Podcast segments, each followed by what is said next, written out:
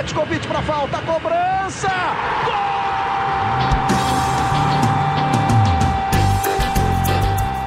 Está entrando no ar o podcast Sabe de quem? Do rubro negro, da nação, é o GE Flamengo.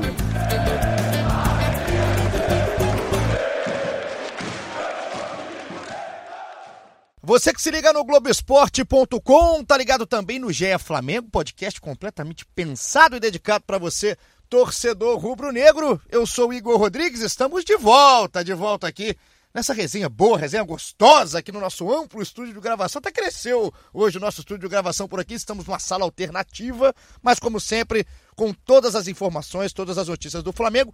Episódio número 41 aqui do GE Flamengo e hoje especial porque voltou, o Flamengo voltou lá, o grupo principal. A gente está gravando isso aqui na segunda-feira, às 14h21, popular 2h20 da tarde.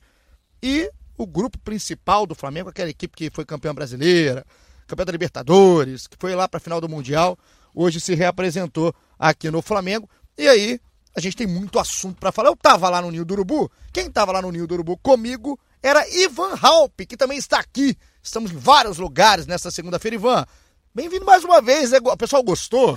Aí a gente convida de novo, tudo certo? Tudo certo, tudo ótimo. Pois é, a gente estava no Ninho do Urubu. Tava pouco calor hoje lá, né?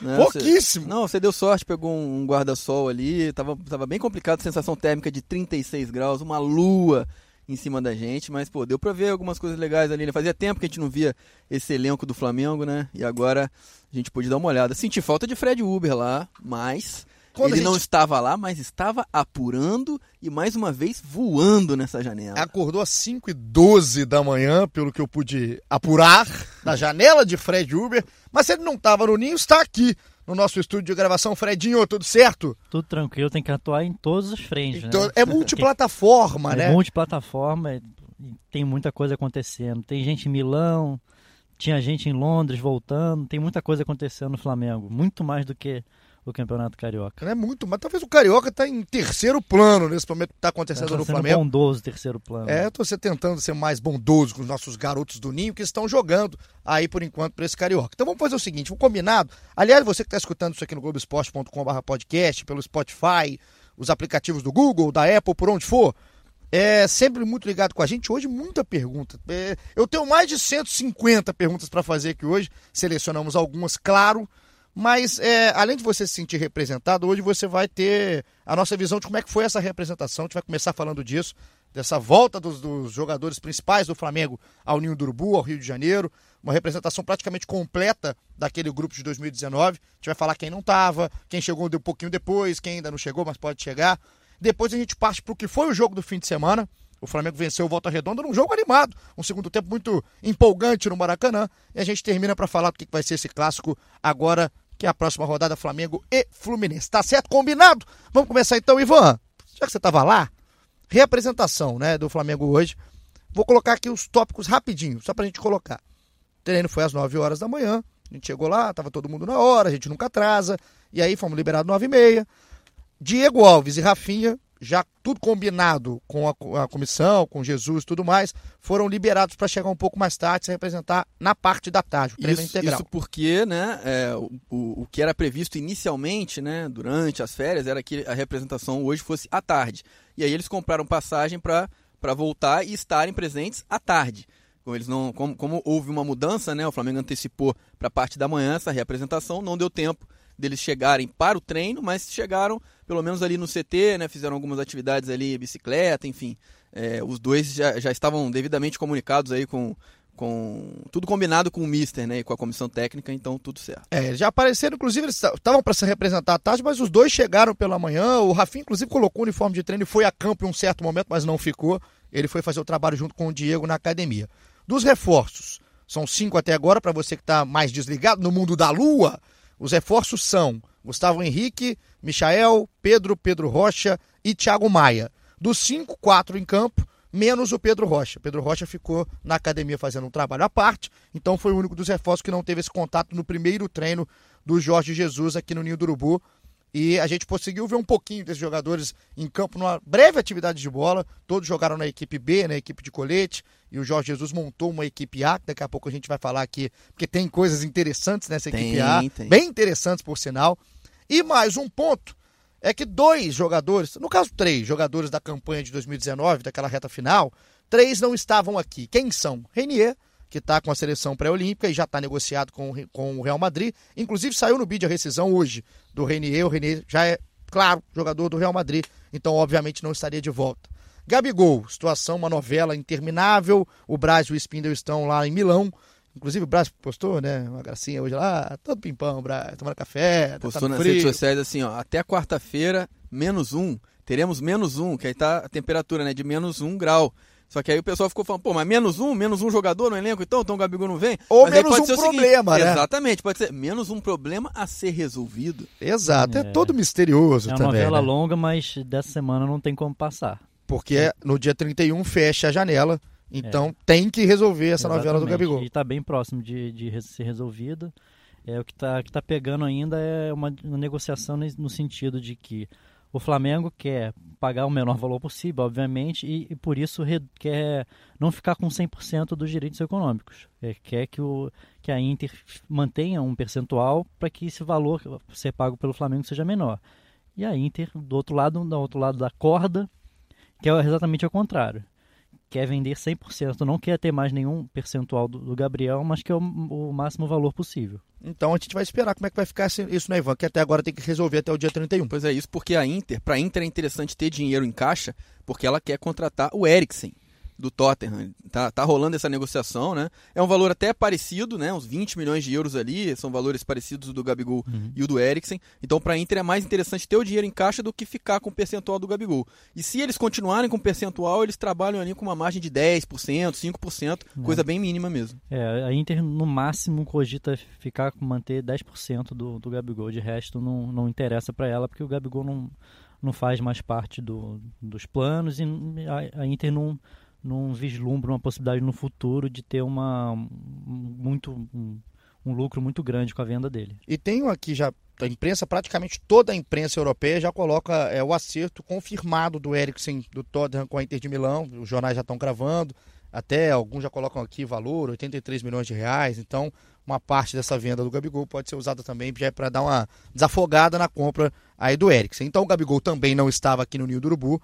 Ainda não é jogador do Flamengo, está se é, terminando. Tá terminando, tá na fase final essa novela do Gabigol, como bem disse aqui o Fred Uber.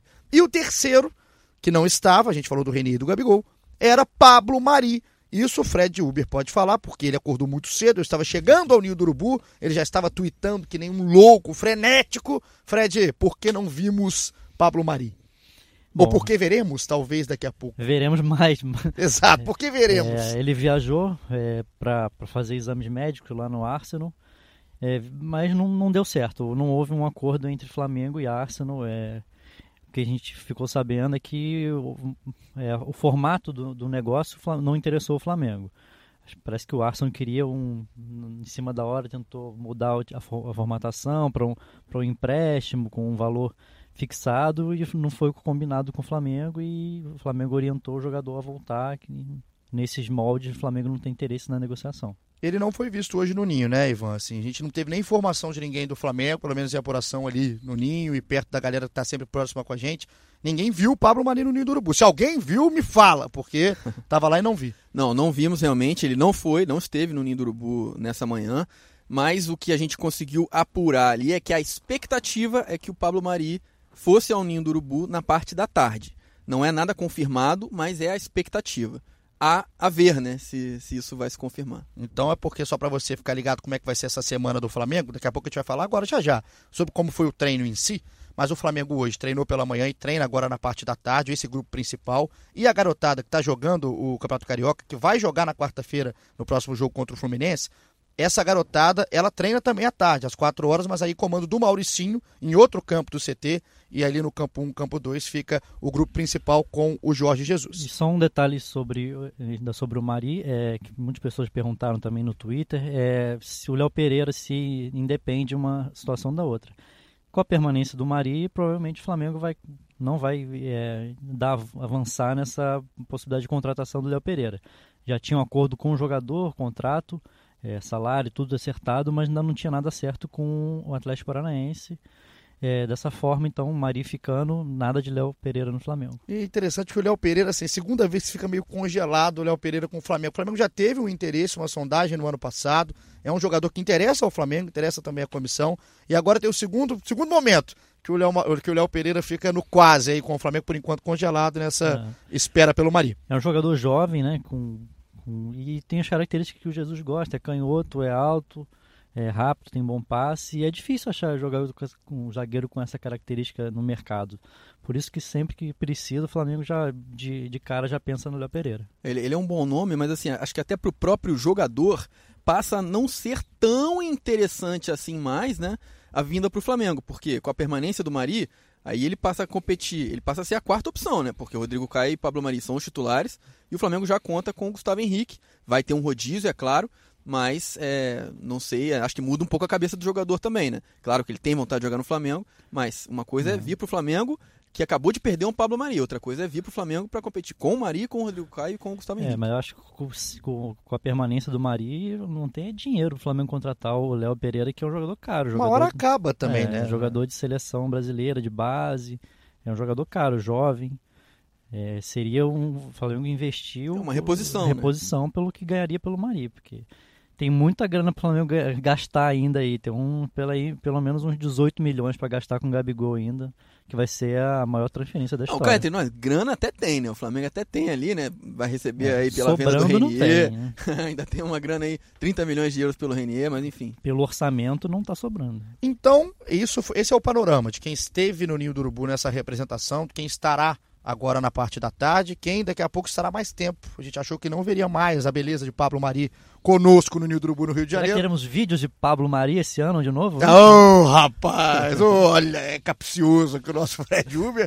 Belos vídeos do Pablo Mari, o nosso grande espanhol, que deve estar aqui quase tudo certo para ficar no Flamengo, já que não Caiu se na concretizou. Rede. Caiu na rede o Pablo Mari no ano passado. Agora o treino de hoje, Ivan, o treino muito físico, como é de costume, início pré-temporada. O Flamengo está começando mais tarde, depois de 35 dias de férias, é isso? É isso. Mas está começando um pouco mais tarde. Muito físico, muito calor. A gente viu o time, os caras correndo, Jesus daquele estilo. Hoje com o calção arreganhado lá em cima, com as pernas brancas. Tiozão? Puxou, puxou mesmo. Né? Tava Voltou um, pra jogo. Tava muito aquele gringão, cara, que vai Pô, pra praia todo não, com a coxa branca. Acabou de chegar do inverno português lá, brancão, né? Rapaz, tava com a coxa branca para o jogo. E não arregou na corrida também, não, não né, ali? Não. E o Mister treinou todos os dias durante as férias, hein? Tá, o bicho tá forte, né? O João de Deus também é rápido. É. Então a comissão corre junto com os jogadores. Ele tava até falando na coletiva depois, que foi o Jorge Jesus que concedeu a coletiva. Primeira vez no Ninho, né, Ivan, que você estava me falando? É a primeira vez desde a apresentação dele, né? A única coletiva dele no Ninho do Urubu tinha sido a apresentação e agora, né, desde então ele concedeu coletiva no pós-jogo, sempre no, no pós-jogo, no Maracanã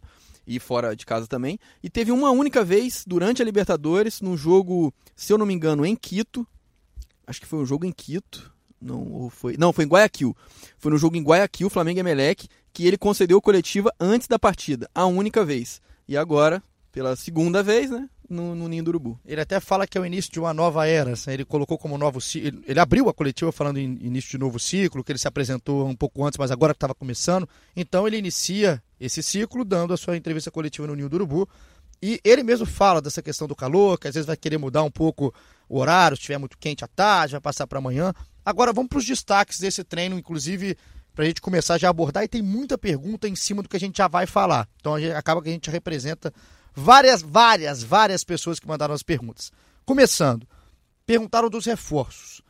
É, vamos começar falando da parte final, Ivan, acho que você vai me entender. Sim. Porque primeiro foi muito físico, corrida e tudo mais, e no final o Jesus fez uma atividade em campo reduzido, mas um, um 10 contra 10, em toques rápidos e tudo mais, e montou dois times. Vou tentar colocar de cabeça mais uma vez os times aqui. Te ajudo, vai lá. O time sem colete, que é o time, entre aspas, titular, ou o time remanescente do ano passado. Lateral direito já começa com. É o Não, goleiro tio, tio César, César, O goleiro César. César. O lateral direito já é uma surpresa, vai ter que parar aqui de uma vez. Orlando Berrio na lateral direita. Porque o Rafinha ficou na academia E o Mateuzinho, o jogador que está com esse time do Sub-20 do Mauricinho, ele foi completar esse treino, então o Mateuzinho ficou no time B. Então quem ficou no time A como lateral direito foi Orlando Berrio. Aí uma chuva de perguntas é sobre isso. Será que é mais um milagre do Jorge Jesus? Será que isso pode acontecer ou é só uma ocasião de treino? Só uma ocasião de treino ali, não, não tinha outro nome para ele colocar e ele também quis manter todos os jogadores do ano passado, né? Tanto que os reforços ficaram todos no, no, no, time, entre aspas, reserva. Ele quis manter o grupo ali que já, já se conhece, tanto que o Tuller, por exemplo, ficou também na zaga ali no time titular. É, e aí ele colocou o Berril para completar ali e foi na, no mínimo, na lateral direita. Foi no mínimo curioso, porque assim, a gente estava ali, para você que não conhece ali o Ninho ou só vê foto, a gente fica ali do lado do campo 1, na, na lateral do campo 1, um pouco mais acima. Então no campo 1 a gente enxerga muito fácil. Só que essa atividade, como de costume já do Jesus, ele faz o físico no campo 1 e esses, esses de, de campo mais reduzido é no campo 2. Aí já fica mais longe, né? Pra gente começar a identificar. A vista tá pesando. Aí, pessoal, quem que é o lateral direito que tá do lado de lá? Era... A gente ficou um tempão ali, pô, ficou, é o Mateuzinho? Cara. Não é, ele tá no outro time. É o Vitinho? Não é. Aí quando a gente viu, caraca, é o Berrio. Eu olhei e falei assim, cara, tá parrudo? Era o Berrio que tava na lateral direito. Então, foi Orlando Berrio, também concordo com o Ivan que ter sido uma ocasião de treino. E para dar uma moral realmente pro time que tá com ele há sete meses, ele frisou isso muito durante a coletiva. Exatamente. Então foi César Berrio, Rodrigo Caio, Tuller e Felipe Luiz, Arão, Gerson, Ribeiro e o Arrascaeta. Na frente, o Bruno Henrique com o Lincoln. O Lincoln foi utilizado. E durante o, o início ali, parecia que ia ser o Pedro. Que o Pedro estava sem colete, mas o Pedro coloca o colete e entra nesse time B. O time B, esse o Ivan me ajuda se eu tiver um pouco mais de dificuldades. Uhum. Hugo Souza no gol. Neneca, popular Neneca. Exatamente. O Mateuzinho colocado na direita. Eu vou colocar o que ficou mais tempo, que foi o Pires colocado na defesa ao lado do Gustavo Henrique, o reforço, e lá na lateral esquerda, o René. Aí o meio-campo, Thiago Maia e o Diego, ali fazendo a função de meio-campo um pouco mais recuado. Aí na frente, o Lázaro e o Vitinho. E no ataque, o Michael e o Pedro. Perfeito. Perfeito? 100% de aproveitamento. 100% gabaritei, o que foi até que eu tava lá. Se não gabaritasse, eu era um asno. Então, esse foi o, o, coletivo, rapidinho, uma atividade de 15 minutos mais ou menos, que comandou o Jorge Jesus. O que vimos, Ivan, desses, desse trabalho muito rápido? Destaca. Ah, não, de, ah, de, o destaque inicial, Lincoln. Porque, né, claro que não foi um jogo treino, não chegou a ser uma atividade daquelas, mas foi 2 a 0 pro time teoricamente titular, o time sem colete Dois gols de quem? Do Lincoln. Pois é. Dois dele. E, rapaz, o destaque é o Lincoln. Pior que é verdade. É, é, é verdade. se o jogo termina 2 a 0 e o cara faz os dois gols, claro que ele tem que ser destaque. Lincoln neles. Lincoln neles. E, rapaz, posso falar uma coisa, assim? Porque geralmente a gente é muito, muito maldoso com o jogador, que a gente vê o cara mais gordinho, a gente fala, tá pesado, comeu coxinha, tava no rodízio. Mas até o Lincoln, até o Lincoln, que eu já vi o Lincoln com, com aquela barriguinha ali, aquela barriga murcha de verme, não tava não.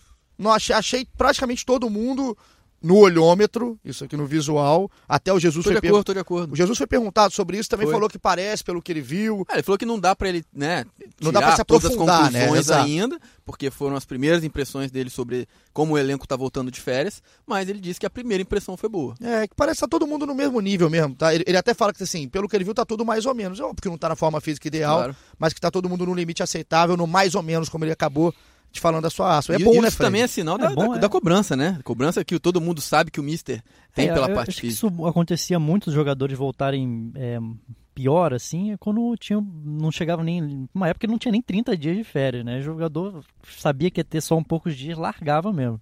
Agora com 35, já na reta final, a maioria já faz aquele, aquela atividade. Vi muitos fazendo ainda pelas redes sociais, Diego, Vitinho, é, Pires, Berrio, muita a galera que fez bastante coisa no, nas férias. Comprometimento, né, do pessoal aí, que é também, Jesus é, né, é, o bicho é bravo também, Não, volta e, gordo. E eles fazem questão de postar também, o né, próprio mostrar Jesus fez e postou. Opa! Exatamente, é sempre bonito Jesus fazendo atividades físicas. Com a camisa do Flamengo. Muito né? legal. O Mister né? agora tá super ativo nas redes sociais. E hoje foi um treino totalmente aberto, né, a parte inteira do treino foi aberto, geralmente é, ele coloca só uma partezinha, 15 minutinhos, hoje não. Hoje porque a gente foi lá, né, Ivan? É. Uma hora e setenta, aí, aí colocou esse treino todo aberto, a gente pôde pelo menos acompanhar. Mais um destaque do treino, vamos ver se você vai comigo. O Michael, ele fez uma jogada que chamou atenção. Foi, foi tão pouco tempo que não dá pra gente ficar aprofundando. Mas teve uma jogada que é muito característica dele, que é uma bola na esquerda, ele rabisca pela esquerda, dá uma costurada na defesa, e era contra o time, entre aspas, titular do Flamengo, para cima lá do caso do Rodrigo Caio e do Berrio. ele vai para cima dos dois, passa, dá um toque no meio, e acho que o Pedro perde uma oportunidade de fazer um gol ali fácil. E, além do Michael, o próprio Pedro quase marca um golaço no início da atividade de calcanhar, meio que no alto, totalmente estiloso, categoria que a gente sabe que o Pedro tem. E ele mandou a bola para fora muito perto do gol. Foram dois destaques dos reforços. E é. mais um, para ver se eu acabar no destaque, para o Ivan continuar. Thiago Maia, eu estava vendo já antes na roda de bobo, no um passe toca, sai na velocidade tem muita qualidade no passe. É muito fácil ver o Thiago Maia jogar, óbvio que é só um, um pouquinho que a gente viu ali de perto, mas tem muita qualidade no passe, né, Ivan? E isso o Jorge Jesus gosta. Com certeza, deu para ver ali. É, é, pouco, né? A gente consegue ver muito pouco nesse iníciozinho, assim, até pelo tempo que a gente teve. É, o tempo de atividade, né, desse coletivo ali foi, foi um tempo curto também, mas é, é o que você fala, a gente consegue pincelar algumas coisinhas. Concordo com você em relação ao Thiago Maia, e para mim também o lance que mais chamou a atenção durante toda essa atividade foi o lance do Michael. Ele chegou bem na linha de fundo, ali bem demais. Ele é muito rápido, né? Impressionante. Eu até tuitei isso. Ele, ele, ele chega muito rápido e, e fácil, né? Ele dribla, é uma capacidade incrível ele, ele de, é um, de, driblar. Acho que é um dos jogadores mais virtuosos assim, do é. Flamengo agora, que arrisca mais. o arranque dele é muito bom. os lances dele pelo, pelo Goiás, ele arrisca muito, não quer nem saber. É, é a, a, o lado peladeiro dele, no bom sentido, é. né? De, que até ajuda assim, na, nesse improviso dele. Ele é muito bom num contra um. E aí foi exatamente isso que você falou. Ele criou a jogada, deu no pé do Pedro, mas o Pedro pegou muito mal na bola, a bola foi, foi bem longe do gol. Mas no outro lance, o Pedro mostrou qualidade, quase meteu esse gol. Eu não vi. Eu, eu, tava prestando me... atenção eu, em outra coisa. Eu, a gente tava tá conversando tá hora, falando exatamente. alguma coisa. E aí você me contou isso daí. Mas foi legal, o lance foi legal. Agora, essa questão do Michael, pra gente já passar aqui o que foi a coletiva do Jesus, tem pontos pra gente destacar o Michael, eu acho também assim, ele tem que ser. O Michael, o próprio Michael tem que ser inteligente, porque a comparação dele, pelo que a gente vê numa montagem rápida de time, é com o Bruno Henrique. A posição que ele vai ter que disputar de primeira. Assim que a gente pode. Óbvio que o Jesus tem vários momentos que ele vai fazer variação e tudo mais. Só que no primeiro momento é ele com o Bruno Henrique. Se ele for disputar no, no tete a tete, no pau a pau ele e o Bruno Henrique, o Bruno Henrique não vai sair do time hoje. Então, ele tem que usar esse lado mesmo, o lado peladeiro, o lado diferente. Ele tem que fazer alguma coisa diferente para tentar ser mais utilizado. Eu acho que ele tem qualidade para isso. Se tiver a personalidade que ele teve no Goiás, Fred, tem tudo para dar certo. Eu, se fosse um desses jogadores do setor ofensivo que estivesse chegando no Flamengo, ia pedir muito para tentar ser observado do lado direito ali.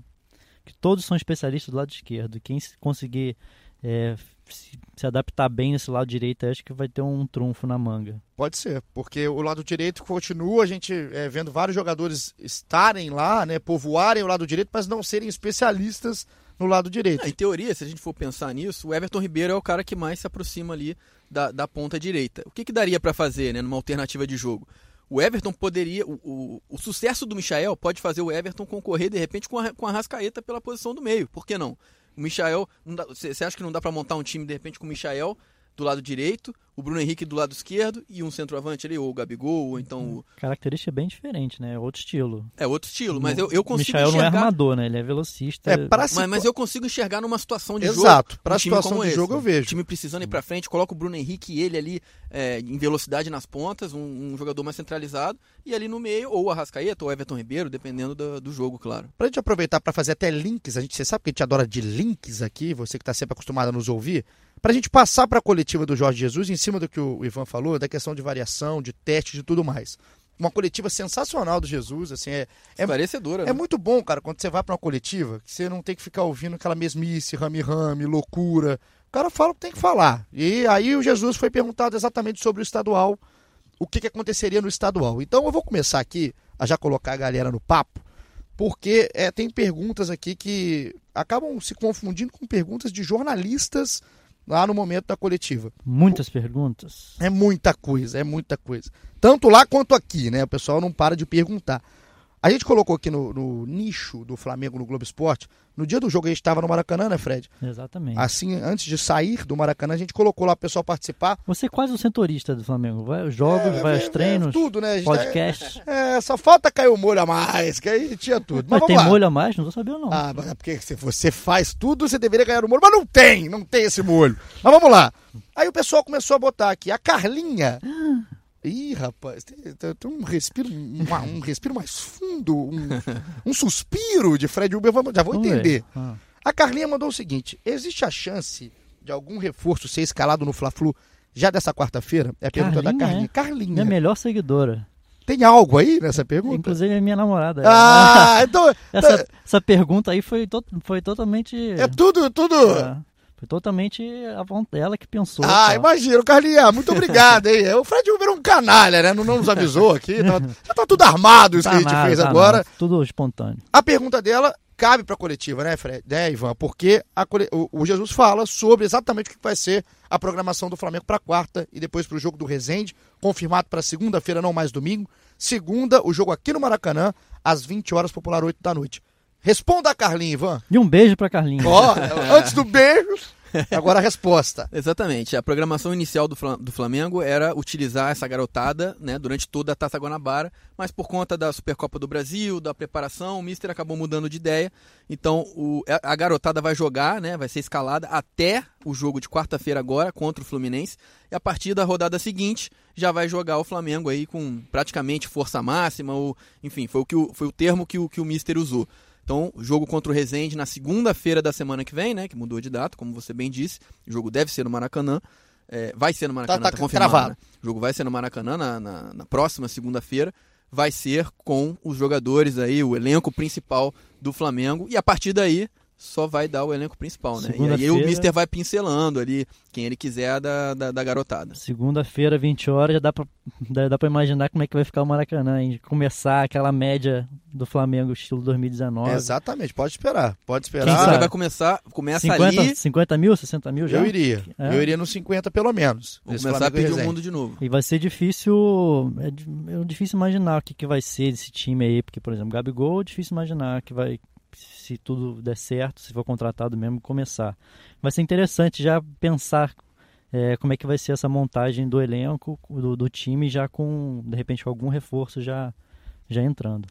Durante a coletiva, o Mister deixou bem claro, né? Ele foi perguntado sobre isso e ele disse que, claro, né, por uma questão de mérito, todo mundo que já estava com ele no ano passado larga na frente dos demais, porque ele já conhece, ele já está acostumado com o estilo de jogo e todo mundo fez por merecer Com também, é certeza. claro, é, ser mantido no time principal, né? O, o que, o que a gente tem aí de diferente é o Gabigol, que não acertou, não tá, É, não tá acho- certo é. ainda, e tem a situação do Pablo Mari, mas tirando Só isso, se tiver alguma questão física, né? algum- Exatamente. Todos os outros ali largam na frente dos demais por uma vaga no time titular. Com e aí os reforços ele vai colocando aos poucos, né? Ele vai observar bastante a galera durante os treinamentos. E tem muita galera perguntando, até pergunta de muita gente, é se os reforços já seriam utilizados, por exemplo, nesse jogo de segunda-feira. Então, o que o Ivan fala é muito importante, porque o Jesus frisou pelo menos umas três, quatro vezes que o pessoal que está há sete meses com ele tem prioridade, serão os titulares e que os outros são reforços do elenco. Ele até frisou essa frase, reforços para elenco. Como é que vocês falam? Aqui, elenco, né? Plantel, é, Plantel? ele não, fala não, plantel. elenco. Aí ele, ele, ele frisou isso. Ele frisou realmente que o pessoal que deve começar a titular. Então eu não, eu, pelo menos em visão, eu acho que o, o Flamengo começa com todo mundo que estava em 2019. Nesse jogo de segunda-feira, por exemplo. E aí, no meio do jogo, a gente pode começar a ver uma, duas novidades, É, talvez. Vamos, vamos ver como é que vai estar a questão de regularização também, né? É O isso. Gustavo Henrique já está no bid.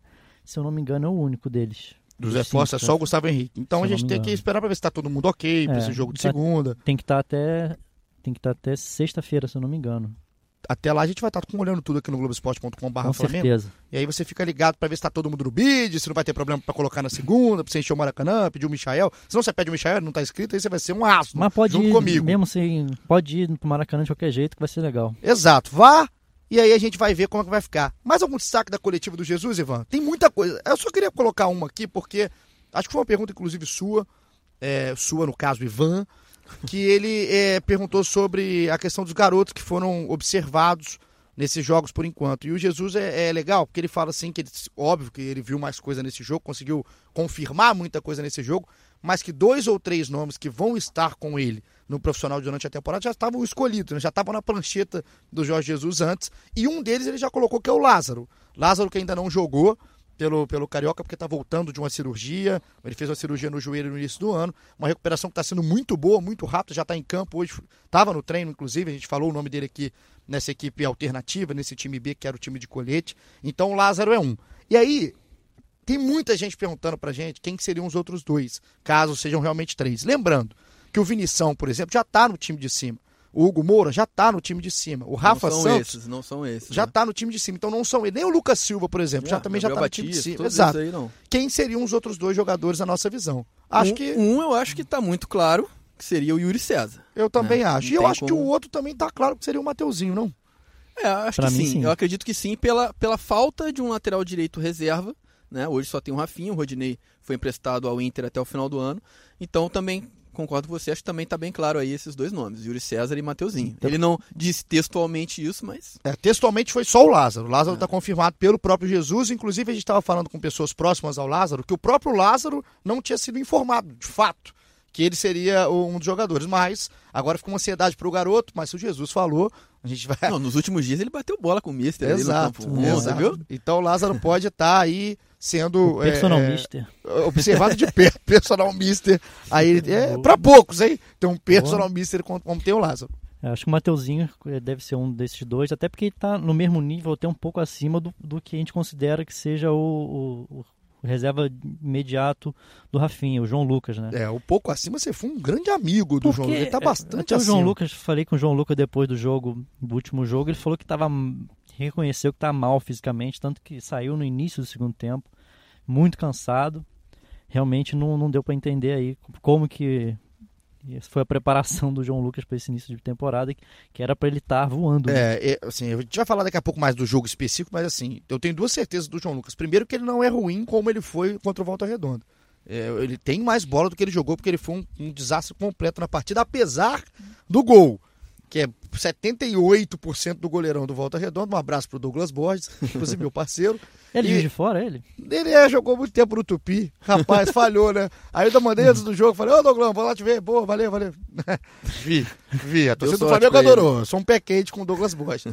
Mas ele jogou muito mal. E outra, é que o Mateuzinho, na minha visão, é melhor que ele tecnicamente. Só que, acho que desses nomes que a gente falou, tanto o Yuri como o Mateuzinho, principalmente o Mateuzinho, não tá pronto para profissional. O Mateuzinho tem, tem deficiência de marcação, já tinha na base, apresentou isso nos, nos jogos até agora também, nos três jogos, então tem que ter muito cuidado, até para não apressar um pouco né, essa, essa adaptação do Mateuzinho, porque ele é um cara que é muito bom no ataque, mas que também deixa muito buraco atrás. Então vai ter calma, com certeza, o Jorge Jesus, mas pra gente, unanimidade seria o Yuri, o Lázaro, que já tá confirmado, e o Mateuzinho. É isso. É, se tivesse mais um, acho que é bem mais difícil de imaginar. Eu Também- chutaria o Ramon, mas assim, bem. Bem no chute. Bem abaixo do. Do Ah, eu não, não- eu não do- do colocaria René. mais ninguém, assim. Acho que Também só, não. Só, só os três mesmo. Hoje não, porque o Ramon, e o caso do Ramon e o carro- o caso do Rodrigo Muniz, por exemplo, que entrou fazendo gol, são muito novos ainda, eles têm uma etapa de maturação na base muito grande antes de chegar até pra eles mesmo, assim, não estão prontos. Estão até, pra mim, um degrau abaixo do próprio Yuri, do próprio Mateuzinho. Então acho que tem que ter calma, acho que os nomes não vão fugir muito desse que a gente falou, não. Vamos pra mais perguntas? Aqui tá uma galera agora pra gente passar daqui a pouquinho pro que foi. Ah, aqui, ó, você tinha pedido pra eu destacar um outro momento da coletiva. Destaque, por favor. Então, só, só lembrando uma coisa interessante que o Mister falou também, né? É, ele, segundo ele, o elenco ainda não está fechado. Ele está aberto a novas contratações. O próprio Mister disse que o, a- o ideal né, para ele é ter dois jogadores ali que sejam de, da total confiança dele para cada posição.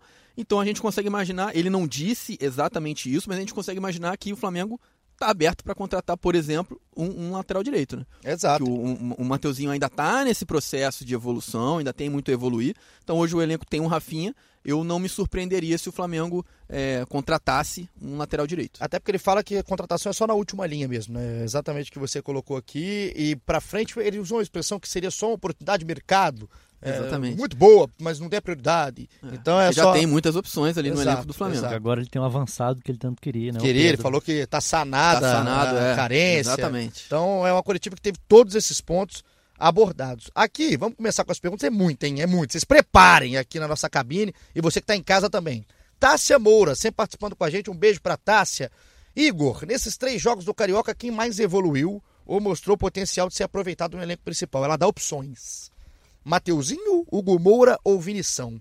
Vou transmitir minha pergunta aqui também para Ivan e para o Fred Uber. Tássia, um beijo. Mateuzinho, Hugo Moura ou Vinição, um só, sem ficar em cima do muro. É, Mateuzinho. Pra mim, o Mateuzinho, dos três, foi quem mais evoluiu. Porque, assim, eu vou, vou dar a minha opinião, tá? Eu sei que o Vinição tá sendo elogiado nesses primeiros jogos. Ele foi muito elogiado nos dois primeiros jogos. Vem polêmica. Mas, mas eu não vi muita coisa assim dele. Eu confesso que na minha visão de jogo ali, é, ele foi um cara, ele é um cara seguro na marcação, ele toca a bola, mas muito passe de lado, assim, eu não consegui ver ele é, se destacando positivamente, nem negativamente, né? Ele foi um cara discreto. Eu não consegui ver muito dele, assim como o Gumora também. O Gumora, ainda na, na, nas três partidas, ele teve a mesma coisa, né? Por conta da saída do Dantas, que, né, depois a gente vai falar um pouco até sobre isso, mas o Gumora teve que ser recuado para a defesa ali, também seguro, mas não deu para ver tanta coisa deles assim, né? É, eu acho que o Mateuzinho foi quem, quem mais é, mostrou uma evolução. Foi bem no primeiro jogo, foi ali no segundo jogo legal e tal.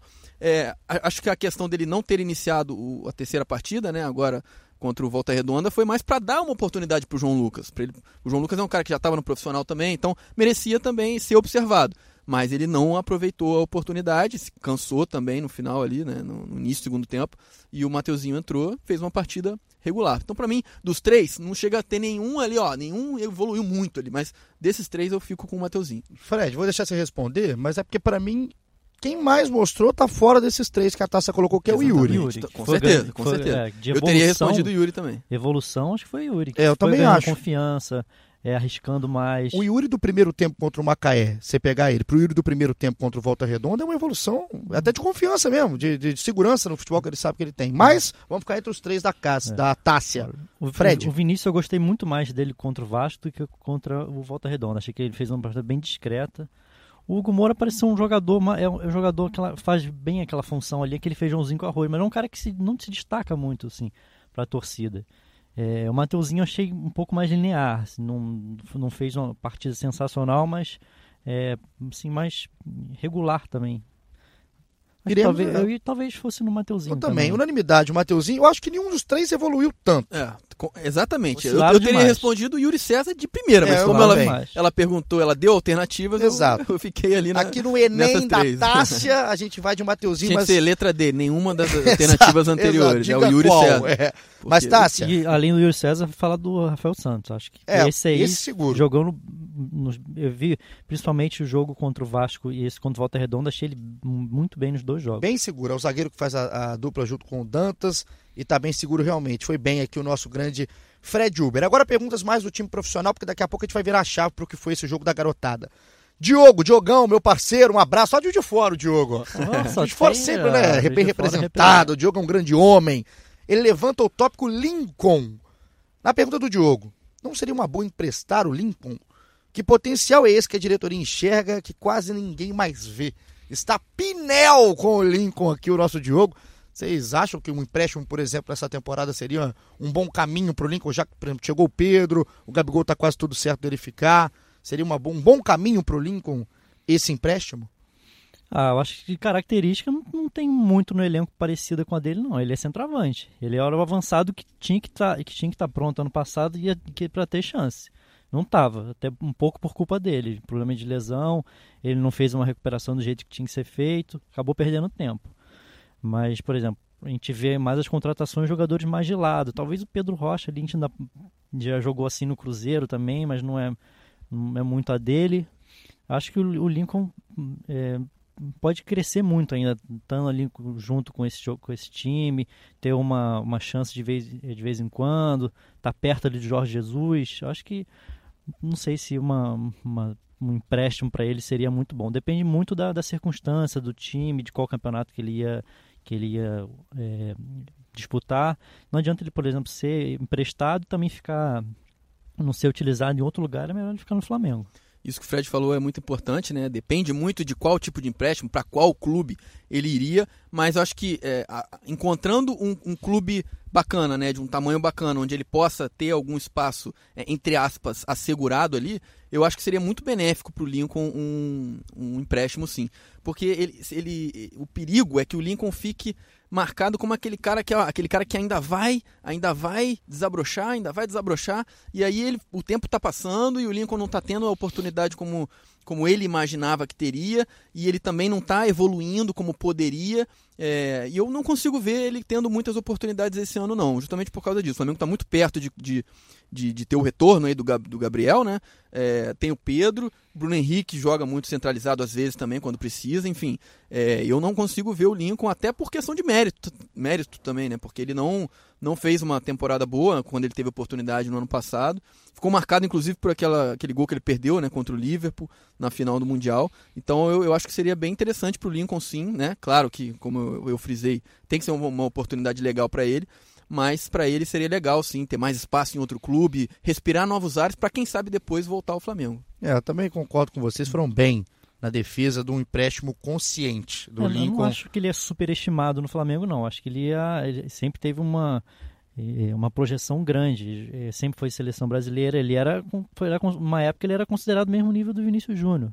É, eu lembro que até que o, técnico Tite gostava mais do, do Lincoln do que, do que o Vinícius Júnior.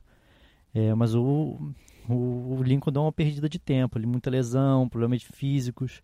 Uma lesão que ele teve no início do ano passado, quando estava na seleção, acabou atrapalhando muito ele. Vamos ver se ele consegue recuperar esse ano. Tá? O tempo está passando para ele. Apesar de ele já estar tá um tempo no profissional, ele é bem jovem, se não me engano, está com 19. É bem novo ainda, é, tem tudo para conseguir aí é, dar a volta por cima. Danu, um beijo para ela. Pergunta se o Berril na direita dá jogo. Não, vou nem passar essa não dá jogo, tá, Danu? Muitas mulheres participando. Vários, não, vários, cada vez mais. A gente adora. Aqui o Rômulo Miranda, esse é um homem. Rômulo, aí começa um grande, um grande palhaço. Rômulo, um abraço. Canalha. Igor Porchat. Com a chegada desses reforços, um abraço, hein, Rômulo? O Vitinho perde muito espaço como opção nesse time? Olha, é, vai lá, Só Fred, pergunta, vocês respondem. Eu não acho, não. Pela característica de quem estava comentando de do Arrascaeta e do Everton Ribeiro de, de, armador, eu não consigo ver, por exemplo, no Michael e no Pedro Rocha, as características que o Vitinho tem de armação. Eu acho que ele consegue fazer bem de lado, mas quando tem que cair para o meio, assim, comparando com outros, eu acho que ele é uma boa opção. Terminou bem ano passado. Eu falar, termina em alta, em né? alta. Tem, tem uma finalização ali que é impressionante, melhor que os outros, que eu acho, também de finalização. Eu acho que ele tiver bem, com a cabeça boa, e eu acho que ele tem espaço tranquilo nesse, nesse elenco aí, não como titular, mas como uma, uma, peça bem importante. Tomara que ele tenha tesão esse ano, né, Ivan? Que às vezes falta um pouco isso no Vitinho, um pouco de sangue nos olhos, que acho que muita parte da torcida cobra do Vitinho. É, é esse tesão. Esse é o grande problema que dele. Que tem jogos que ele tem, e aí você vê que ele vai. Às vezes não participa tanto diretamente de um gol, mas que ele participa do jogo. Mas esse tesão, se o Vitinho tiver com a qualidade que ele tem, principalmente de finalização, acho que ele tem muito caldo para dar, mesmo com toda essa concorrência. dessa vez eu concordo com você, concordo com o Fred também. É, o Vitinho foi o grande 12 jogador do Flamengo né, na temporada passada ele também tem moral com o Mister.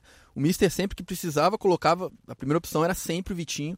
Então ele. É, acho que a vinda desses reforços, claro, aumenta a competição mas não acho que seria uma coisa preocupante para o Vitinho a princípio, não. Ele vai ter que mostrar, claro, assim como ele mostrou no fim do ano passado.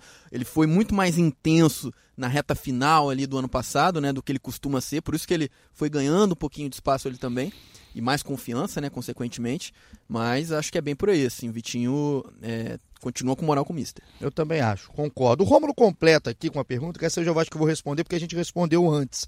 Ele fala, pergunta, né, quem que o Flamengo deve colocar no lugar do Renier, já que ele vem sendo usado com frequência. Eu acho que o Yuri César tem tudo para ser esse cara para substituir o Renier. Características diferentes, o Yuri é mais baixo, o Renier tinha mais forte, até pisava mais na área, até como um 9 de fato ali em alguns momentos. Um jogo contra o Fortaleza que ele decide o gol, ele está dentro da área, faz um gol de cabeça, se eu não me engano. Enfim, mas acho que o Yuri como, como posição e pela qualidade técnica principalmente que tem, pode ser o cara para subir e substituir o Renier. O Yuri, assim, ele joga mais pelas pontas também, né? É um cara que joga mais pelo canto ali. O Renier, ele jogava um pouquinho mais centralizado, mas a gente vê direto ali, né? A gente tem acompanhado esses Sim. últimos jogos. O Yuri, ele também cai pelo meio, então ele, ele se movimenta muito. Eu acho que, pelo que o Yuri fazia na base, ele fazia muito menos isso de ir pro meio. Eu acho que ele tá começando para ele mesmo tentar melhorar o jogo dele, pisar mais na faixa central de campo. Esse jogo contra o Volta Redonda, várias vezes. Ele tava ali no segundo tempo, naquela faixa central, jogou do lado direito, no momento do jogo. Então acho que ele está começando a tentar se adaptar para ser um jogador mais completo. Eu falaria o Yuri nesse cara para substituir o Renier como característica de um cara vindo da base.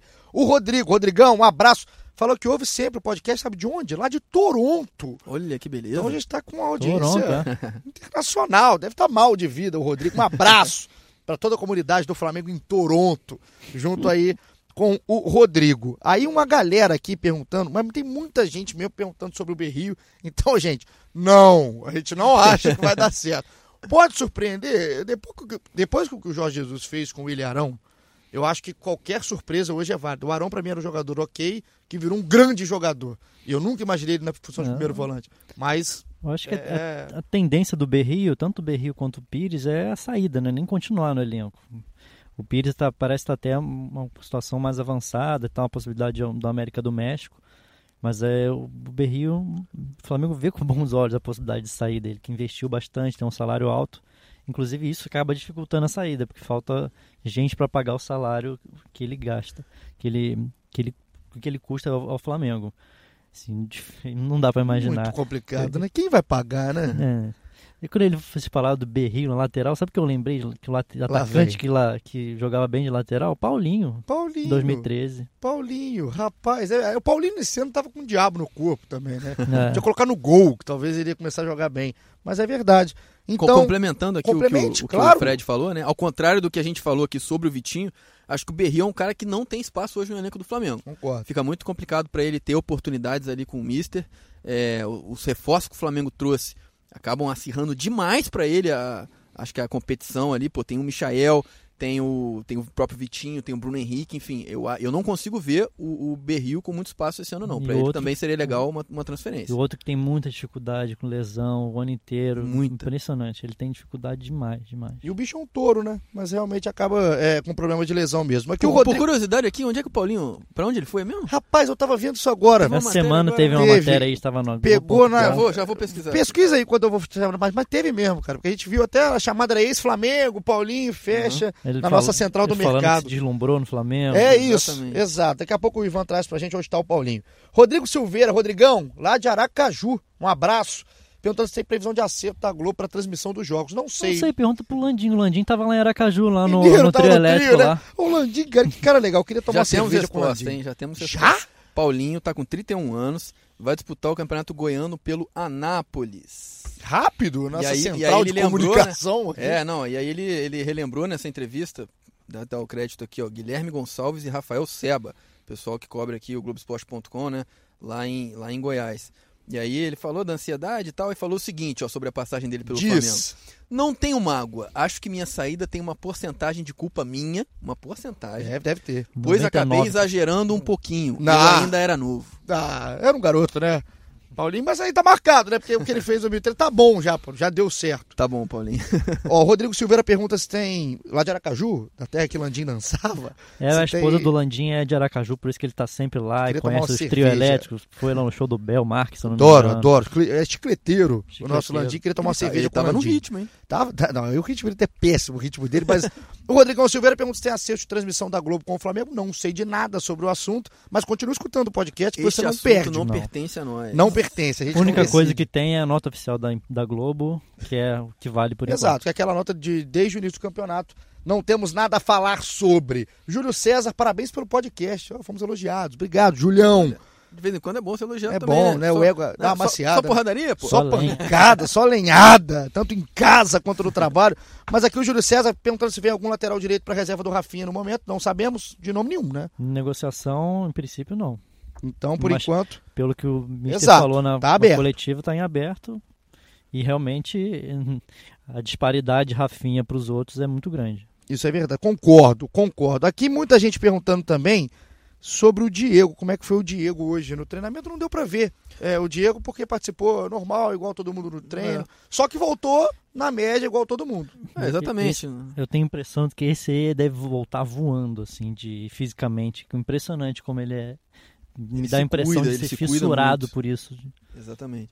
Não, ele se cuida muito. É, é um profissional. O Diego é um, o, é, com perdão da palavra, o Diego é um puta profissional, sim, sinceramente. Sim, é um baita profissional. E é um exemplo para todo mundo ali dentro do elenco do Flamengo. Todo mundo admira o profissionalismo do Diego. Eu lembro, cara, assim, é para falar até, eu lembro que quando o Flamengo foi eliminado pelo Atlético Paranaense na Copa do Brasil no ano passado, já com o Jorge Jesus, inclusive, jogo nos pênaltis, que o Diego perde um pênalti. Que ele bate no meio do Exato. gol alto, o pessoal xinga ele. Eu fiz caramba. um texto de opinião no dia seguinte, é, é, falando que o Diego representava um Flamengo naquela época que ficava só no quase. E não tira uma palavra do que eu escrevi na época.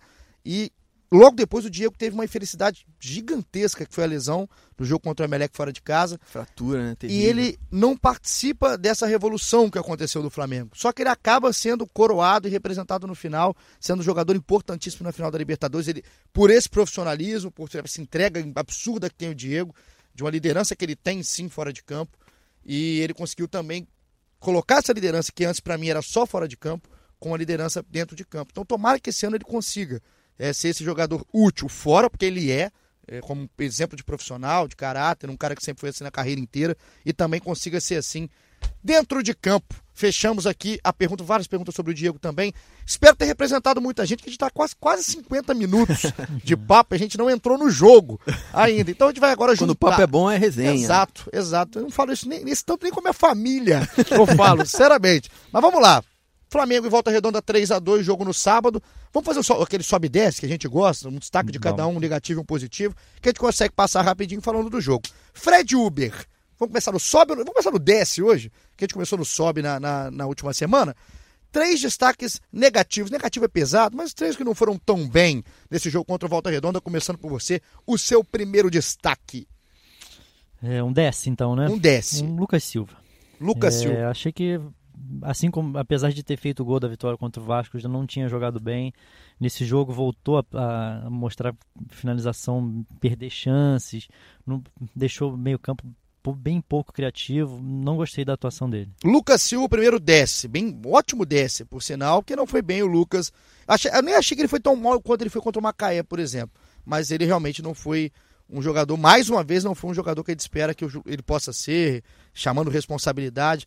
Esse foi o voto aqui do nosso Fred Uber. Ivan, o Ivan tá pensando quem falar, porque não falta opção. Não, eu, tenho, Mas tá eu tô com duas falar. opções aqui, mas já, já escolhi a minha. Eu acho que ele vai na zaga, hein? É. Vai? Não, eu vou, eu vou no Dantas. Vai eu vou no Dantas. Foi bem. Eu sabia. Foi bem. ele tava com seguinte, cara, cara. de Dantas, tá Não. machucado? Ele falou assim: não, vamos falar do Dantas ainda. Eu falei, É. vamos? É verdade, foi bem, leu bem aquele vamos falar. Então, Ele Dantas, já previu. É, então, é porque eu penso da seguinte forma. O cara, é, ele ganha a oportunidade, né, de ser o capitão, líder desse time no Campeonato Carioca. Três jogos, e nos três, 100%, nos três ele saiu, teve que ser substituído por problemas físicos. Mas assim, é, Isso foram problemas diferentes. É, Primeiro foi uma completamente diferente. Depois foi uma torção no uma tornozelo. entorse, uma pancada que ele É, tomou. Exatamente. E por último agora foi Cãibra. cãibra. Cãibra, exatamente, foi Esse cãibra. físico, físico mesmo é a cãibra nesse. Porque o outro é uma pancada e o outro é, É, um bem. piriri, É. uma caganeira. A gente não sabe o que teve mas o Dantas. o Dantas já é um cara que tem uma, né, um histórico de, de complicações aí na parte física. Não é um cara que. É, ou melhor, ele é um cara que se machuca muito. Então, assim, é, numa oportunidade como essa, numa sequência dessa, o cara três vezes teve que ser substituído, não consegue completar um jogo e ainda mais com a abraçadeira. O cara tem a confiança do treinador. Então, eu acho que, no mínimo, no mínimo, isso é muito anormal. Muito, muito. Isso não pode acontecer.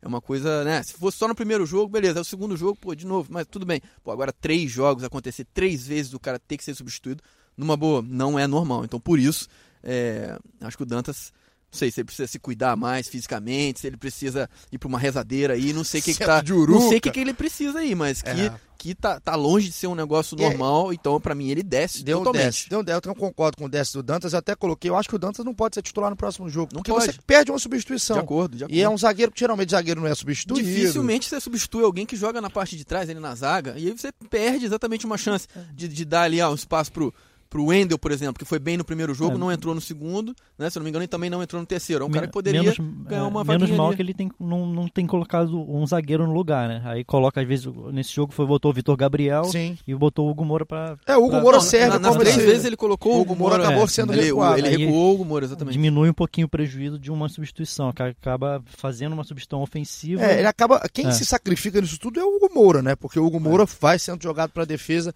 nos três jogos, mas então um desce pro Lucas Silva, um desce pro Dantas. E o Dantas, na Copinha de 2018, ele jogou pra caramba. A final da Copinha do Dantas é, é sensacional. Só que é um garoto que já operou o joelho, por exemplo. Então tem esse histórico realmente com ele. A gente torce para que ele consiga dar uma volta por cima, mas é um desce bem dado aqui pro. Dantas no voto do Ivan Halpe. O meu, eu tô com muita dúvida em dois jogadores. Muita, muita. Conte-nos. Eu vou, eu, eu vou deixar o meu, meu desce pro que não fez o gol. Porque o João Lucas seria meu voto. Jogou muito mal. O João Lucas tem um cruzamento no primeiro tempo. É antológico. é foi, muito, antológico. foi muito ruim. Perivaldo, É, é, é, atrás do. É isso. A Atrás do bola, gol. a bola sairia do Maracanã. É, o, o cruzamento é tenebroso. Só que o, o garoto, a gente tem que dar esse- esse- essa colher de chá, entre aspas. Eu acho que o erro é dele, se não tá bem fisicamente. Ele era um dos caras que tinha que estar voando, babando. Mas então é erro dele, só pode ser físico. Então espero que o Lucas, que o João Lucas não seja isso durante uma temporada. E ele acabou fazendo gol ainda, sorte ou não, ele fez. Então não vou colocar ele, como ele, 10. ele foi premiado porque ele iniciou a jogada também, É. deu um bom cruzamento, É. avançou bem, deu cruzamento, o Muniz É por isso que eu não vou colocar. pra ele ali. Por isso que eu não vou colocar ele no 10. Então meu 10 vai ser o PP. Porque o PP, ele ganhou a oportunidade de, de ser o titular depois de dois jogos que ele entrou na vaga do Luiz Henrique. E o PP não jogou bem. E o PP, ele é, pra mim, é o retrato da carência que o Flamengo tem de um camisa 10 na base. Não é o Luiz Henrique esse camisa 10. O PP parece também que não é esse cara que chama responsabilidade, até porque eu acho que o PP tem, tem uma certa qualidade. Ele, ele sabe jogar futebol. Ele entrou bem nos dois primeiros Entrou. jogos. Mas o PP é muito mais um cara que dá, faz ali uma graça, anima o jogo do que um cara que vai te dar segurança. E o PP não foi bem, muito mal. Ele deu um bolão no primeiro tempo pro Rodrigo Muniz. Ele faz uma patada jogada boa e some, né? E some, ele fica apagado, ele volta muito, eu acho até por. Eu senti ele muito pesado, sabe? Eu É. achei que ele tava muito pesado ali, se movimentando pouco. É, eu não sei se, é- se era por característica física ou se é porque ele realmente estava desconfortável no jogo. Ele não fez um jogo confortável, ele não estava. Parece que ele estava pressionado. Porque os dois jogos que ele entrou, sem pressão, ele jogou. Agora, com aquela pressão, não deu essa segurança. Acho que o Flamengo tem essa carência ali, então o PP fica no décimo. Jogou com a 10, né? Jogou não com a é 10. mole, não. Então, Lucas Silva, Dantas e PP, um de cada setor, um ataque, um meia e um zagueiro. Posso Agora, fazer uma menção honrosa aqui? faz. Vou fazer, eu acho que vocês vão discordar de mim, tá? Mas eu, eu- mas eu gostaria de fazer essa menção É o honrosa. Vinição? Não, não, Vinição não. Ele vai no Pra, Ramon. pra mim, exatamente. Assim, Eu um- um, sabia. um cara Você que. sabe. Eu tô acertando Que isso? Você, você virou, virou mago? Virou bruxo? Não, é pelo seguinte, o Ramon, mais uma vez, ele mostrou que sabe cruzar, deu um excelente cruzamento ali, gol do Muniz, certo? No, no gol de cabeça do Rodrigo Muniz. Mas pra mim, ele, ele- a atuação dele foi, foi, foi bem ruim, assim. Eu acho que ele errou muito, ele perdeu muita bola, desatento, no primeiro tempo principalmente, mas no segundo tempo também. Ele cresceu um pouquinho no final, né? Teve a, a questão do cruzamento, importante, deu uma assistência, mas eu acho que ele fez uma partida ruim. Muito, muita desatenção do Ramon, passes, erro de passe bobo, assim. Então, eu achei ele abaixo do que eu vi nos, nos dois primeiros jogos. Então, se eu, se eu pudesse fazer uma menção honrosa, sei que vocês gostam do Ramon, é, eu também gosto do futebol dele, mas Não, eu ne- nessa é. partida especificamente, eu acho que ele foi bem abaixo. Acho que ele tem deficiência defensivas Muito. claras, assim. Muita. Mas eu acho que ele é bem bom na na parte de cruzamento, de parte ofensiva. Acho que ele é bem bom, se entende muito bem com o Yuri, entrosamento. Eu acho ele tão bom com a bola no pé que às vezes a gente até faz uma vista grossa pro, pros problemas que ele, Ele- tem eu acho que ele dá muito espaço pro lateral adversário ele- cruzar. E ele, e ele tem um problema, não sei se já perceberam, isso aí é é dele. Aconteceu no primeiro jogo, agora também, nesse contra volta redonda. Ele vai tentar proteger saída de bola pela linha de fundo. O atacante sempre ganha o escanteio. Sempre. Sempre. Se você aposta aí nesses nas casas de negócios, quem que vai ser o próximo escanteio? Pode colocar. que vai ter três escanteios nas costas do Ramon. Impressionante. É, é problema defensivo dele mesmo, porque ele não é um cara que tem tanta atenção na parte defensiva e acho que é, é bom a gente pontuar também, porque não pode ser enganado só pela qualidade técnica Claro. que tem. Não, e não foi só isso também pra mim, é, como, como eu falei, é, ele tava mal também na parte ofensiva, assim, porque ele tava errando muito, todo passo que ele dava ele errava, ele, o, o atacante adversário, o jogador adversário tomava a bola dele com facilidade, então foi isso que me chamou a atenção, assim, a desatenção do Ramon durante esse jogo, ainda mais num jogo como esse, uma oportunidade dessa, o cara tem que estar ligado no 220. Então a desatenção de Ramon chamou a atenção de Ivan Halp, que estava lá no Maracanã. Agora o sobe, que é o lado que a galera quer saber quem tá bem. Ivan Halp, quem subiu? Ah, isso daí acho que É, tá, te- te- tá te coloquei tranquilo. na Tá, boa, você né? me colocou na boa, porque Coloquei você, na boa, me, né? me deixou como primeiro. Se consagra, vai. É, então eu vou me consagrar aqui, né? Vou, vou meter o gol. Yuri César. É, né? Pô, Yuri César, esse moleque eu tô impressionado mesmo, porque é, a, a gente, a gente conversava sobre isso lá no Maracanã. A evolução dele tá sendo gradual, né? Ele tava travado no primeiro jogo, mas já deu pra ver uma coisinha ali, uma, uma pequena amostra. No segundo jogo ele se soltou bastante, fez uma boa partida e agora o Yuri, assim, ele precisa evoluir? Sim, claro, como né, a maioria desses garotos. É, mas, assim, a habilidade dele é uma coisa impressionante. Teve um lance contra o, volante do Volta Redonda ali, que ele foi pra cima, ele entortou, o cara quase caiu no chão, assim, e o Yuri deu prosseguimento à jogada. Ele leva muito perigo pra defesa adversária. E foi uma coisa que a gente pontuou no podcast passado.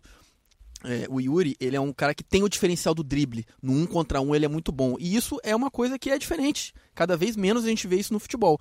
E, e ele, qu- qu- qu- quanto, quanto mais solto ele fica, né, vamos dizer assim, é, mais à vontade, mais confiante, mais ele tá jogando. Então, Yuri César, pra mim, sem sombra de dúvida, é o sobe. Sobe, sobe de Yuri César, voto do Ivan Halp. Facilitei a vida do Ivan para complicar a nossa. Eu sou não, mas um, eu, eu, falaria o mesmo que eu vou falar agora. É, eu que não sei o que eu vou falar. Eu sou um burro. Para eu começar falando. Muniz, Muniz foi Muniz. bem. Eu pegou o outro meu, eu acho. Legal, vou falar nada. Surpreendeu bem, assim. É, achei que ele foi muito bem, até porque o Vitor Gabriel estava tava entrando muito mal, que a gente, como a gente falou em outros, outras edições. É, aquele centroavante clássico, né, protege bem, apesar de ter ficado muito isolado, no, muito, muito chutão para cima dele ali, por causa daquele problema de, de transição, de criatividade no meio-campo. Mas aquele gol de cabeça que ele fez é de quem sabe. é centroavante, é um jogador muito novo ainda, que esse aí merece ser, ser muito bem cuidado, lapidado, porque é fazedor de gol. 18 anos, né? Sabe muito, muito de futebol, é muito bom jogador, já conheci o cara na base, assim, a gente falava, ó, merece a vaga do Vitor Gabriel. A gente não estava falando à toa, não é porque a gente não gosta do Vitor Gabriel, é porque tem no banco um cara que tem muita qualidade. E o Muniz travado no primeiro tempo um pouquinho, mas já não, incomodando. Com, com cinco minutos de jogo, ele já levou mais perigo que o Vitor Gabriel, sim, porque ele sim. fez uma jogada, ele deu um chute muito bom, ele apareceu bem, depois ele participou de uma outra jogada. E no segundo no tempo ele se no tempo ele se O Vitor Gabriel ele prefere trombar com a bola tá vindo para ele. Ele vai primeiro vai trombar ele, com o zagueiro para depois contato, né? para depois pensar na bola. O Muniz foi ao contrário. Concordo. Ele gosta mais da bola do que, que o Vitor Gabriel. Que fase do Vitor Gabriel. Sensacional, gostei. Ele gosta mais da bola do que o Vitor Gabriel. Então, Yuri, Rodrigo Muniz e e eu vou do Bill. Eu vou dar o meu sobre pro Bill. Bill jogou seis minutos, talvez. Entrou os 43. Posso te um... consagrar? Consagra. Você me permite te consagrar? Claro. Porque aqui, eu vou dar uma moral pra ele, porque no Twitter, eu acompanho o Twitter. Eu gosto não, quando tem reconhecimento. Aqui, não, tem que reconhecer. No Twitter, uns 5 minutos antes do Bill entrar, ele fez um comentário, Paulinho fez um comentário assim, pô, não, o Lucas Silva não tá também, pô, queria ver mais o Bill. Né? Porque o Bill não tinha recebido chance ainda nesse time pelo, com o Mauricinho. E aí ele colocou lá, ó, botou lá, gostaria de ver mais o Bill. O Bill entrou com dois minutos em campo, o que, que ele fez? Paulinho, meus parabéns. Você acha que o Bill pode fazer essa função do PP? Não, acho que não acho que é mais fácil o Yuri fazer essa função do que o Bill. Mas eu acho que o Bill tem que jogar no lugar do Lucas Silva. Lucas Silva, né? É, para onde eu acho que ele vai se sentir mais à vontade. E eu dou o meu sobe para ele, não pro Rafa Santos, eu daria pro Rafa. Acho que por merecimento pelo jogo inteiro, eu daria pro Rafa.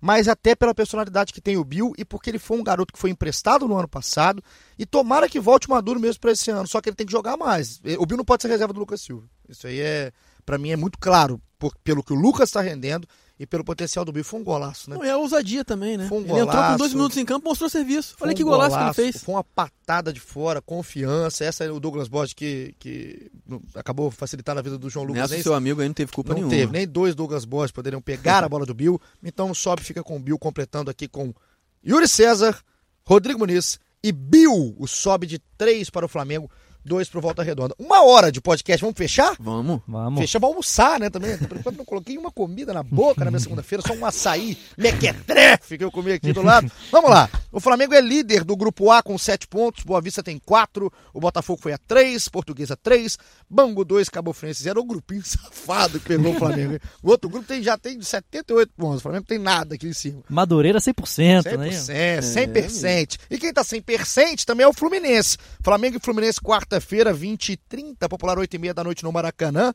Rapidamente, quero palpites para esse jogo, porque o Flamengo vai com a garotada, como perguntou a Carlinha. Pela última vez nesse Carioca, né? Garotada pela última vez, só garotada. Mauricinho no banco, Jesus no camarote vendo o jogo. E eu quero saber contra esse time do Fluminense, que jogou pra caramba contra o Bangu, fez 5 a 1 no Bangu e é um time muito mais cascudo, deve ter lá Nenê, o Hudson deve voltar, não jogaram, também o Miguel, que é uma estrela do Fluminense agora também, que veio de Xerém, então é um time completo na mão do Odair Helman, contra um time de garotos na mão do Mauricinho. Palpites e conclusões finais rápidas, Fred Uber. Eu acho que vai ser o principal desafio, o último e grande desafio do, Fluminense, do Flamengo. É, Fluminense provavelmente aí eu acompanhei até a entrevista do Odair Helma depois do jogo Fluminense. Ele falou que eles vão, o Fluminense vai manter a, a programação, mas não falou que vamos, vamos voltar com o Nenê, vamos voltar com o Gilberto. É, não dá para saber ainda exatamente qual Fluminense que vai entrar em campo, mas de qualquer forma é, vai ser um desafio enorme para o Flamengo mesmo se o Fluminense entrar com garotada que tem muito jogador bom no Muita gente boa. esse Miguel, 16 anos, impressionante. Vai ser bonito de ver. Palpite? Palpite? Sim. Empate. Empate? Quer falar placar ou não? Você é um Não, safado. não, É um não. safado. Então, um empate na visão de Fred Uber. Ivan, Olha, concordo com o Fred, né? Vai ser o grande desafio dessa garotada do Flamengo, porque contra o Vasco, eles pegaram também um outro time de garotos ali, não, não o time titular do Vasco. O Abel preferiu poupar, né? é um grande absurdo. É, enfim. E agora o Fluminense não. É, pelo que deu pra entender, né? Pode ser até que ele não vá com 100%, mas ele vai com a maior parte das forças que, que o Fluminense tem, né? Então a gente deve ver aí Nenê, Hudson, é, Digão, É, talvez, Lucas não, Claro. talvez não veja, por exemplo, o Henrique, que jogou com o É, Bangu. Pode exatamente. fazer essa, essa mescla. Principalmente esses caras que foram Nem- poupados no, contra o Bangu, né? No 5x1, Nenê, que é o caso do Nenê e do Hudson, por exemplo. Esses caras devem ir a campo agora também. É, vai ser um grande desafio para essa garotada do Flamengo. E vem, assim, é um, é, é um momento, né? A hora, é a hora H mesmo para eles. Vão ter um adversário que é superior a eles, né? Em teoria, pelo menos, é um adversário superior. E eles vão ter a chance de, de mostrar serviço.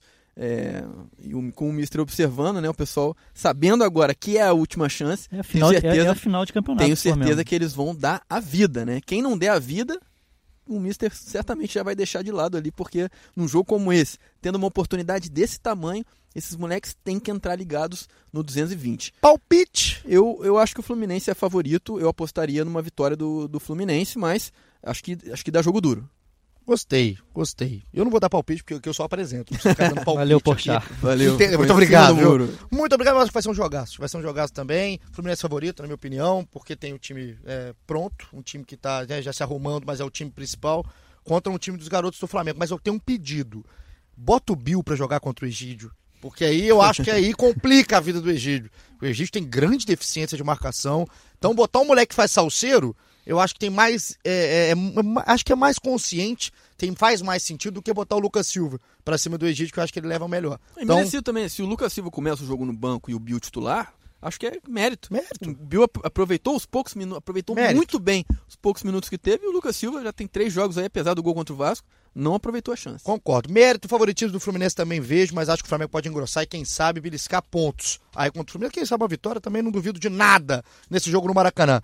Ivan, tamo junto? Tamo junto. Muito obrigado valeu, mais uma vez, Valeu hein? pelo convite aí, ó. Tô à disposição? Tamo Sempre junto. que quiser, tamo aí com, com o Galã Fred, com, com a rapaziada toda aí. Vocês estão com colhados, Galã né? Fred, porque é o cara que conquista os corações do Twitter. Ah, meu deixa o. Carlinho ouvir. É, danada. É, Fredinho, Tranquilidade, Fechou, tamo junto, tá, ver. meu garoto? Quarta-feira, Fla-Flu. Se Deus quiser, de repente, quinta-feira estamos aí novamente. Você é, vai graças estar, eu a Deus, sei, né? né? Eu também, quem Se sabe. me né? escalar, eu venho. Então, amém. Então, tomara que estejamos juntos mais uma vez. E você que ficou aí nos aguentando mais de uma hora na sua casa, no seu banho, no trânsito, não sei onde você está, na feira. Muito obrigado por você estar sempre com a gente. A gente vai esperar o que vai ser esse Fla-Flu para voltar e ter essa resenha toda. E aqui, você sabe como é que a gente está fazendo. Estamos terminando como? Terminando com gols marcantes de Campeonato Carioca. O que eu escolhi, dessa vez vai ter Fla-Flu, né? Quarta-feira. Então eu escolhi um gol de Fla-Flu. Como foi um gol de Fla-Flu no último, vai ser também agora. Você lembra que o Orejuela do Fluminense já foi pro gol em 2017? Final. Gol do Lembro. Do Rodinei? Carioca. Ah. É, é pra mandar um abraço pro Pretinho Rod, que eu senti falta dele nos campos, no campo 1, ali do Rio do Urubu. Rodinei tá no Inter, mas nos corações rubro-negros aqui que escutam o nosso grande podcast. Perdeu Então, um gol ontem, Rodinei. Rapaz, Rodinei, não faz assim, não faz assim comigo, Rodinei. Mas onde ele não perdeu, foi no Maracanã. Mas ficou como titular, né? Foi titular lá no é Inter. pelo danado, é danado. aí, ó. Rodinei, 2017, na voz de Luiz Roberto, gol do título do Flamengo contra o Fluminense, título carioca, Orejuela no gol, Rodinei na arrancada, gol de título. Você que tá com a gente, muito obrigado pela sua audiência. Tamo junto e aquele abraço.